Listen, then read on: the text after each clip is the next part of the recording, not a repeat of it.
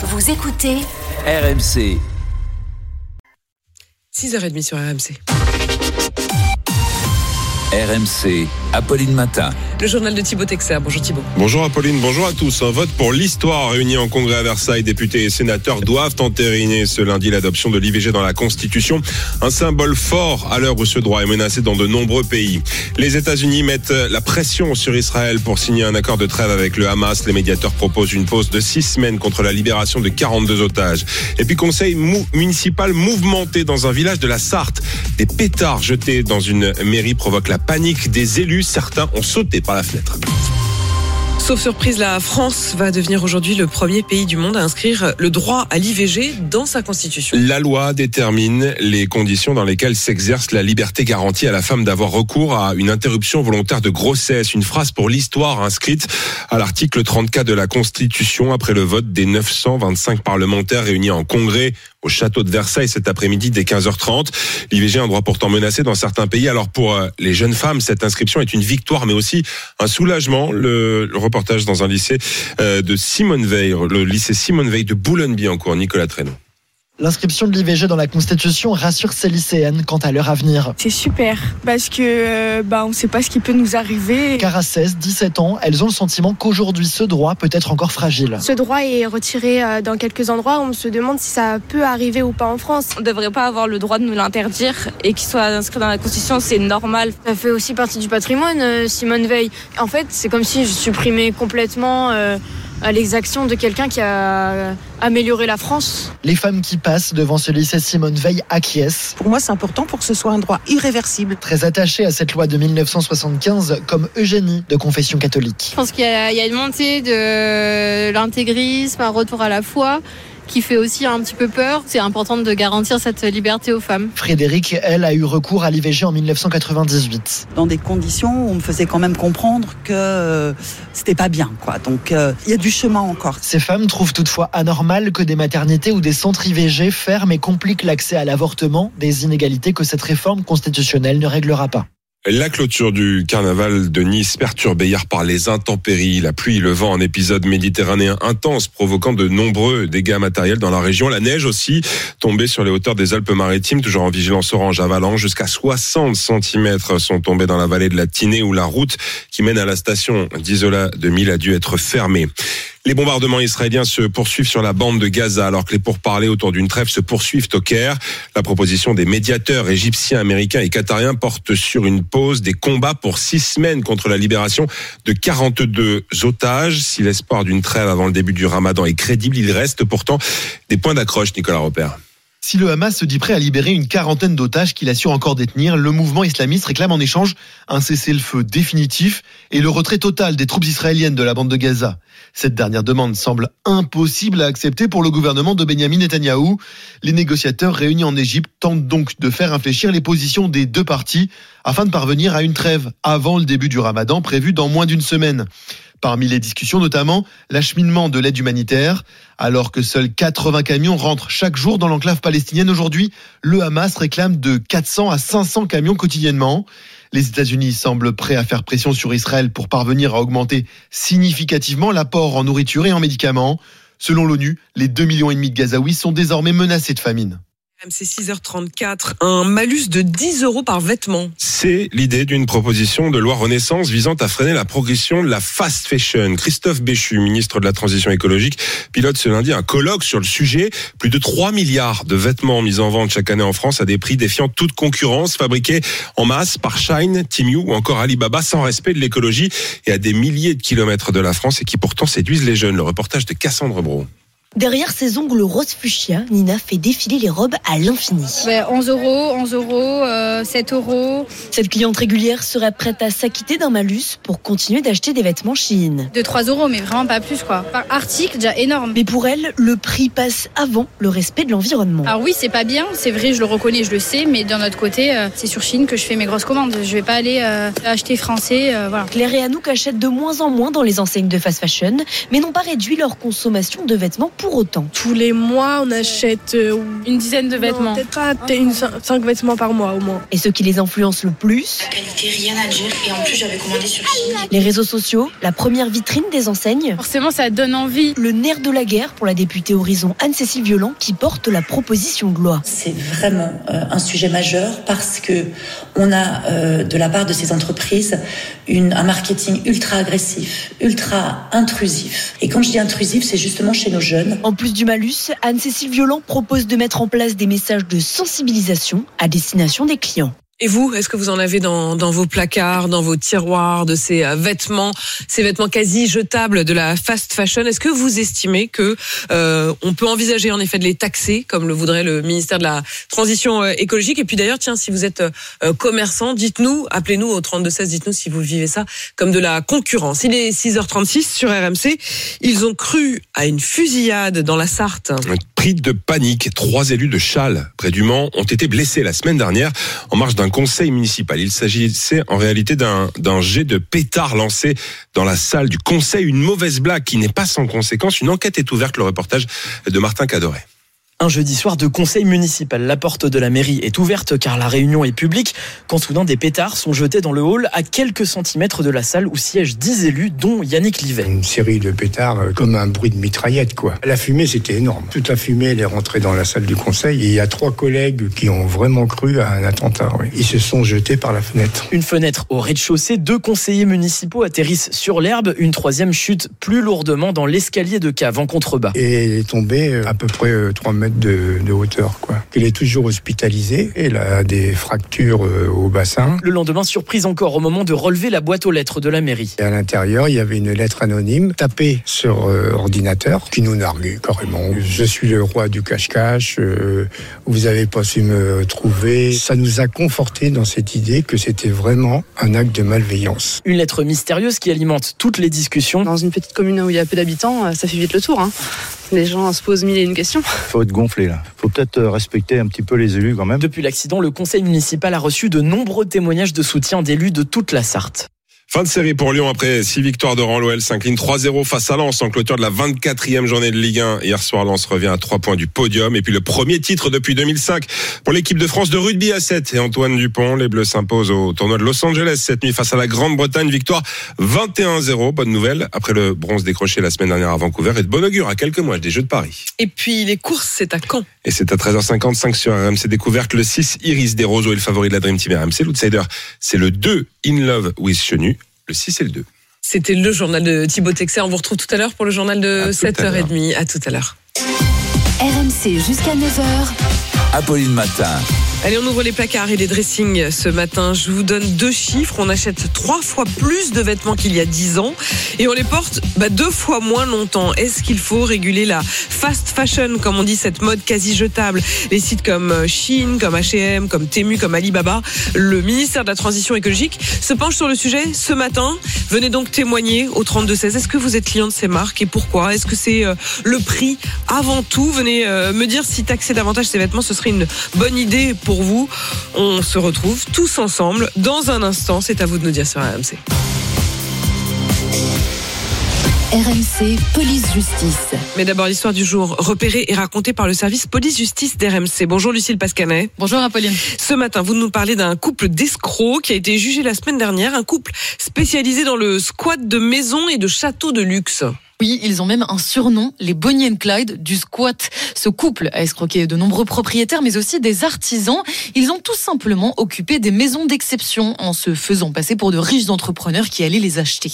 C'est toujours le même stratagème. D'abord, ils contactent le propriétaire d'un bien, haras ou château, au choix, généralement sous un faux nom. Ils présentent bien et ils font une promesse d'achat. Sauf que voilà, leurs fonds arrivent de l'étranger, alors il faut un peu de temps pour que le virement ait lieu. En attendant, ils s'installent avec l'accord des propriétaires.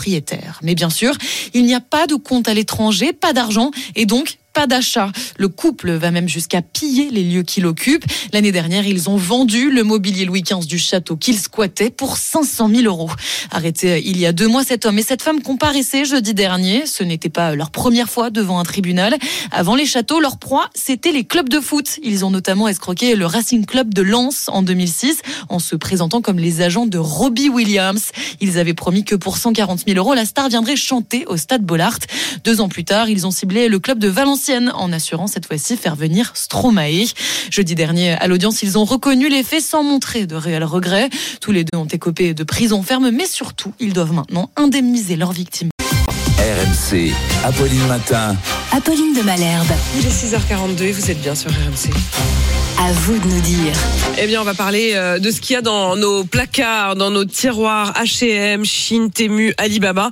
Est-ce que vous vous habillez sur ces sites internet? Tiens, d'ailleurs, dernière arrivée, Amélie Rosic qui est en train de s'installer. Amélie, vous, vous en avez vous des, des vêtements de chez euh, Chine euh, Non, non, euh, et, non. Je, et je vous le dis assez clairement, euh, je comprends pas quand on a un tout petit peu les moyens de s'acheter des fringues de temps en temps qu'on achète de la fast fashion.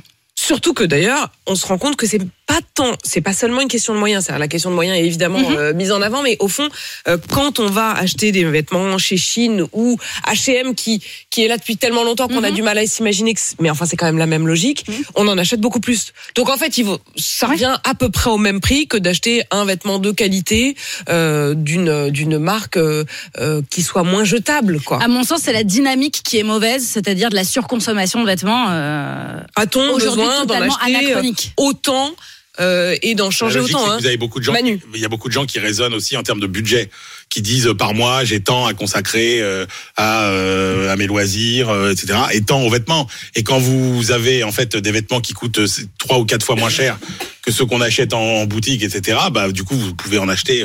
Mais que euh, vous trois ou portez quatre fois beaucoup plus. moins. Mais je rappelle ce C'est chiffre. pas de la hein. mode durable. Hein. Si on si on arrêtait nos placards à aujourd'hui et qu'on n'achète plus rien, on aurait de quoi s'habiller pendant 110 ans à peu près avec ce qu'on a déjà dans nos placards. Oui, c'est vrai que là, ça fait un petit peu, ça fait un petit peu C'est euh, trop. songer. Nico, ah C'est probablement trop. c'est trop. Nico, ça fait 110 ans qu'il s'habille pareil. C'est bien. Non mais Euh, non, mais évidemment. ça nos- paraît nos très paradoxal. pleins, évidemment. Et ça paraît très paradoxal à une époque où on ne cesse de vanter euh, la mode durable, la qualité au contraire, le simple fait justement d'acheter de la seconde main. Ça, c'est des vêtements que vous pouvez pas revendre. Ou, enfin, je veux dire, euh, d'abord parce que vous les avez achetés tellement peu cher que finalement vous gagneriez peut-être 50 centimes sur euh, sur chacun, mais surtout parce qu'ils ne tiennent pas le coup. Et alors moi, je vais être euh, même, je vais aller plus loin. Quand je regarde ces vêtements de fast fashion, sincèrement, ce que je vois derrière, ce sont les petites mains qui ont travaillé dessus, euh, les gens qui souffrent et les gens qui mangent pas à leur faim. Enfin, vraiment, je, je, je- je- Martin, vous avez des témoignages hein, aussi depuis Ouais, ce il y, a- matin. il y a eu pas mal de témoignages ce matin. Alors, il y a eu un peu de tout, hein, des, des gens qui justement euh, ne comprenaient pas qu'on puisse acheter en, en fast fashion, et d'autres bah, qui disaient, moi en fait, euh, pour mon pouvoir d'achat, c'est vrai que c'est- intéressant. Il faut aussi arrêter de taper tout le temps sur les Français. On a besoin euh, de pouvoir acheter, on a besoin de pouvoir, euh, voilà, se faire plaisir aussi de temps en temps. Et justement, il y a Stéphanie et Nathalie qui sont déjà là au 32-16. Venez donc euh, les rejoindre. Stéphanie et, et Nathalie, vous, vous achetez chez Chine. On va commencer avec vous, Stéphanie. Bonjour. Oui, bonjour. Comment ça va. Vous, vous êtes professeur des écoles en Saône-et-Loire, Oui, c'est ça, C'est ça, tout à fait, tout à fait. Ben oui, oui, j'achète, euh, j'achète sur Chine, mais pas. Euh, je vais pas acheter tous les mois. Par contre, je vais acheter euh, là, euh, enfin de temps en temps. Là, je sais que j'ai une soirée qui est prévue. Ben, j'avoue que j'ai passé une commande hier. D'accord. Mais Vous avez acheté quoi euh, Donnez-nous l'exemple, Euh, Stéphanie. J'ai acheté une longue jupe plissée avec un dégradé de couleur, par exemple, Ouais. un petit débardeur. euh, Et ça vous a coûté euh, combien euh, Ça a dû me coûter une vingtaine d'euros. D'accord. Les deux. Et euh, c'est alors moi ce que je recherche avant tout, alors c'est déjà le prix. Hein, même Ouais. si je suis prof des écoles, on gagne pas des milliers d'euros. Non, bien sûr. Et euh, ben moi c'est le prix et surtout l'originalité. Moi j'aime les choses euh, asymétriques, les vêtements un peu originaux. J'en Mm. trouve pas. J'habite une petite ville où les commerces ferment les uns après les autres. Vous habitez où Euh, exactement, Stéphanie À enfin, à côté de Montsolimine, à Saint-Vallier. D'accord, d'accord. Donc euh, voilà, les, les commerces euh, ben, ferment les uns après les autres, malheureusement. Donc j'avoue que j'achète là. Je vais acheter sur Vinted également. Mm. Euh, je vais attendre pour acheter, par exemple, dans des boutiques, je sais pas si je peux les nommer, comme Allez-y, allez-y. Ce matin, on comme cache-cache, d'accord, comme cache-cache par exemple. J'a- J'adore, ils ont des vêtements, c'est Mm. un peu plus classique, donc pour aller travailler, c'est mieux. Je vais attendre euh, la fin des soldes, des soldes et des soldes, les petits prix de fin de solde, Mm. parce que ben j'ai, j'en ai assez de devoir mettre des sommes folles pour euh, pour m'habiller. Est-ce que Donc, ça dure Est-ce que ça dure? Parce que là, par exemple, Stéphanie, vous nous donnez l'exemple de vous avez acheté une tenue pour une soirée spécifique. Est-ce que Oui. vous vous dites que euh, vous savez qu'elle va pas durer tellement cette tenue ou euh, ou est-ce que quand même bon c'est pour cette soirée-là mais il y en aura d'autres derrière? Vous la remettrez? Bah, Ah ben moi je les remettrai parce qu'en plus bah, les vêtements de chez Chine j'en ai bah, j'en ai j'ai déjà commandé à plusieurs reprises hein. je les porte je les ils tiennent le coup. je les bah oui ils tiennent le coup ouais Mm. ils tiennent le coup Mm. restez avec nous, on va voir si Nathalie c'est la même chose. Bonjour Nathalie. Bonjour Apolline. Avec vous, on part dans la Somme, c'est ça, où vous êtes téléconseillère? C'est ça, oui, tout dans à quel, fait. euh, Dans quel domaine? Euh, la télécommunication. La télécommunication. Nathalie, vous achetez chez Chine J'achète chez Chine, oui. Mmh. Tout simplement parce que moi, je, je ne suis, je prends des, des tailles 48 ou 50 et en France, euh, si je ressemble à ma grand-mère, je vais dans les magasins. Ouais, c'est ça. Euh, niveau choix, j'ai beaucoup plus de choix sur Shine. En plus, euh, c'est adapté à ma taille au niveau des mensurations, c'est bien fait. Contrairement à ce que je trouve sur les sites français. Ouais. Et euh, contrairement à ce que j'ai entendu, moi, j'ai des vêtements que j'ai achetés il y a plus d'un an sur Shine et que je mets encore. Et que vous mettez encore et que vous avez lavé et que vous dont Oui, vous avez un usage quotidien, ça tient le coup. Voilà, et j'ai pas pour 110 ans de vêtements dans ma garde-robe, hein, Ah. parce que je, je n'achète que quand j'ai besoin. Oui. Donc euh, donc donc c- donc ça non. Euh, voilà, vous avez besoin encore de remplir le, le placard. Euh, Nathalie, cette histoire de taille, c'est important aussi, c'est-à-dire que ça veut dire que les, les- en fait les magasins français euh, et d'ailleurs Stéphanie, vous c'est la même chose quand vous dites bah moi les magasins chez moi ils ferment les uns après les autres. Il y a aussi, euh, j'ai l'impression pour l'une comme pour l'autre, le fait que les magasins aujourd'hui tels qu'ils existent ne répondent pas à votre demande. Nathalie.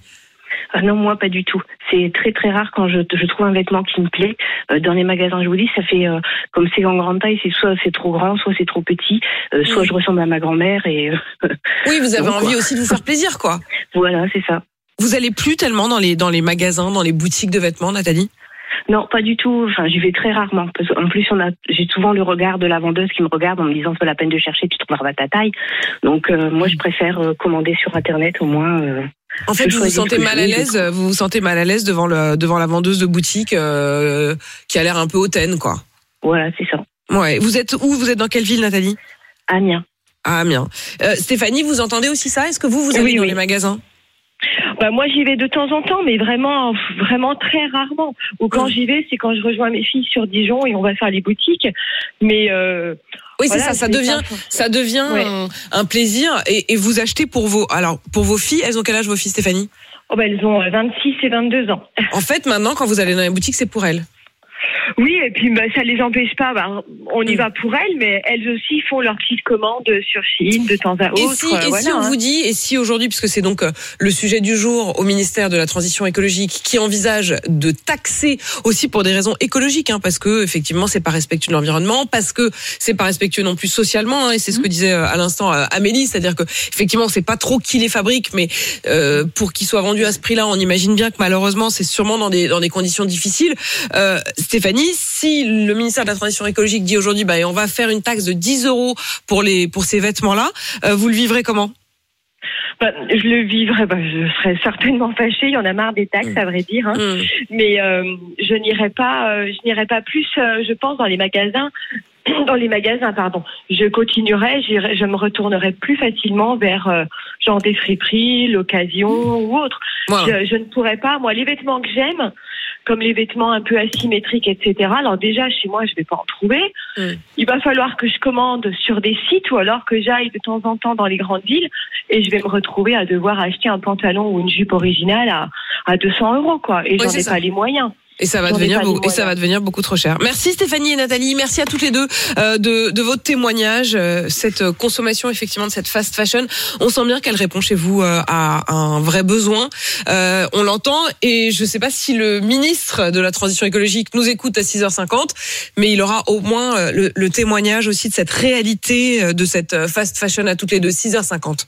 À suivre dans Apolline Matin sur RMC. Dans un instant, racontez-nous Nicolas. Et je vous raconte l'histoire de la Malaisie qui va relancer les recherches pour essayer de retrouver l'appareil du vol MH370 qui a disparu il y a 10 ans tout juste. Et puis on n'avait pas osé vous en parler, mais Martin Bourdin est là pour ça. Et je vous donne une nouvelle de Patrick Balkany. Il est peut-être en train de se trouver une nouvelle carrière. À tout de suite. RMC, Apolline Matin.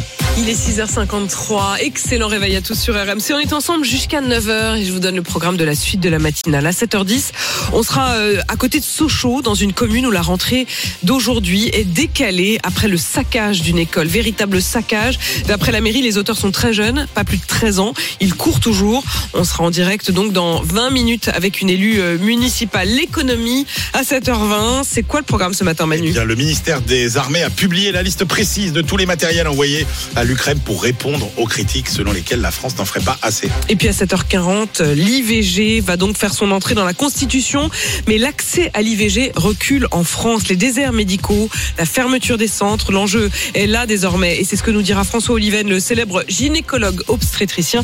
Il sera donc là à 7h40 et puis 8h30, c'est Leclerc. RMC, Apolline Matin. Racontez-nous. Racontez-nous, Nicolas, tous les matins, vous nous racontez à votre façon une histoire dans l'actualité. Ce matin, c'est l'histoire des familles des victimes du vol MH370 de la Malaysia Airlines qui réclament des nouvelles recherches. Oui, environ 500 personnes se sont réunies hier à Kuala Lumpur, la capitale de la Malaisie, parce que ça fera cette semaine exactement 10 ans que le vol euh, MH370 a mystérieusement disparu avec 239 personnes à bord. Les recherches pour tenter de, retrouver l'appareil ont été importantes. C'était les plus coûteuses de l'histoire de l'aviation. Elles ont duré plus de trois ans, coordonnées par l'Australie et sa marine. Et lorsqu'elles ont été interrompues, c'est une société privée Texan Ocean Infinity qui a pris le relais avec ses robots sous-marins, toujours sans succès. Et malgré tout, les familles des victimes ont donc réclamé hier que l'on n'abandonne pas, et les autorités malaisiennes ont répondu favorablement à cette demande. Elles ont promis qu'un nouveau contrat serait, reché- euh, serait signé bientôt avec les, les spécialistes américains d'Ocean Infinity pour de nouvelles recherches. Et le Premier ministre malaisien a également envisagé une réouverture de l'enquête. Cette disparition, c'est le plus grand mystère de l'histoire de l'aviation. Oui, parce que dix ans après, on ne sait toujours pas comment ce Boeing 777 a pu disparaître. Le vol 370 avait décollé en pleine nuit de Kuala Lumpur à destination de Pékin. Un dernier contact radio a eu lieu 40 minutes après le décollage, au moment où il entrait dans l'espace aérien vietnamien. Puis aussitôt après, le transpondeur, c'est-à-dire l'appareil qui permet de localiser l'appareil, a cessé d'émettre et l'avion n'a plus laissé aucune trace. Près d'un an après, des débris ont été retrouvés euh, d'abord à l'île de la Réunion, puis sur les plages de la côte est de l'Afrique, mais cela n'a donné aucune indication ni sur le lieu de l'accident ni sur les circonstances. Les différentes enquêtes officielles ont retenu plusieurs hypothèses. Un accident dans la cabine de pilotage, par exemple des appareils au lithium qui auraient pris feu et qui auraient pu intoxiquer tout l'équipage. Deuxième hypothèse, un détournement de l'avion, un ou plusieurs terroristes qui auraient pris le contrôle de l'appareil et l'auraient précipité dans l'océan. Troisième hypothèse, un suicide du pilote ou du copilote, comme cela s'est passé euh, un an plus tard avec l'appareil de la Germanwings dans les Alpes. Dix ans après, en tout cas, il est toujours impossible de trancher et ce mystère laisse la place à toutes les théories farfelues ou complotistes. Des journalistes ou des spécialistes de l'avion ont par exemple avancé l'idée qu'il aurait pu être abattu par les Américains. Tout cela n'a bien sûr jamais été prouvé. La vérité, la vérité, c'est qu'on ne sait rien. On ne sait rien, mais l'enquête au minimum n'est pas euh, terminée. 6h56 et c'est Martin qui est avec nous. RMC, Apolline Matin. On n'a pas osé vous en parler. Martin Bourdin qui nous accompagne toute cette semaine. Euh, vous teniez absolument à nous parler du retour de Patrick Balkany. Ouais, oubliez la prison et la fraude fiscale. C'est dans un clip d'une chanson qu'on retrouve euh, le sourire le plus célèbre de Levallois-Perret. Arnaud Santamaria, chanteur originaire de Levallois, a fait appel à lui. L'ancien maire a accepté. Il apparaît donc tel un parrain de la mafia avec des clips de lunettes fumées, toujours évidemment, mais aussi un, un long manteau noir, un chapeau sur la tête et une canne à la main. Et il vient dans ce clip pour ar- arbitrer un conflit entre le bien et le mal. Ah, vous n'allez pas vous battre. Vous croyez que la vie est blanche ou noire? Eh bien, détrompez-vous. La vie, c'est blanc et noir. Bonne journée, messieurs. La leçon du jour en 15 secondes par, par Patrick Balkany. Patrick Balkany, qui n'en oublie pas pour autant la politique. hein. Il a certes été condamné à, à 10 ans d'inéligibilité, mais il pense quand même aux prochaines municipales de Levallois. Je monte une liste pour virer ceux qui sont là, dit-il ce matin au Et puis sa femme qui était euh, Ouais. chez Hanouna ce week-end. Mm, euh, effectivement, il s'appelle Balkany. C'est donc le grand retour, le grand retour de, du couple Balkany. Il est 6h57. On se retrouve dans un instant pour la météo euh, et le journal. À tout de suite.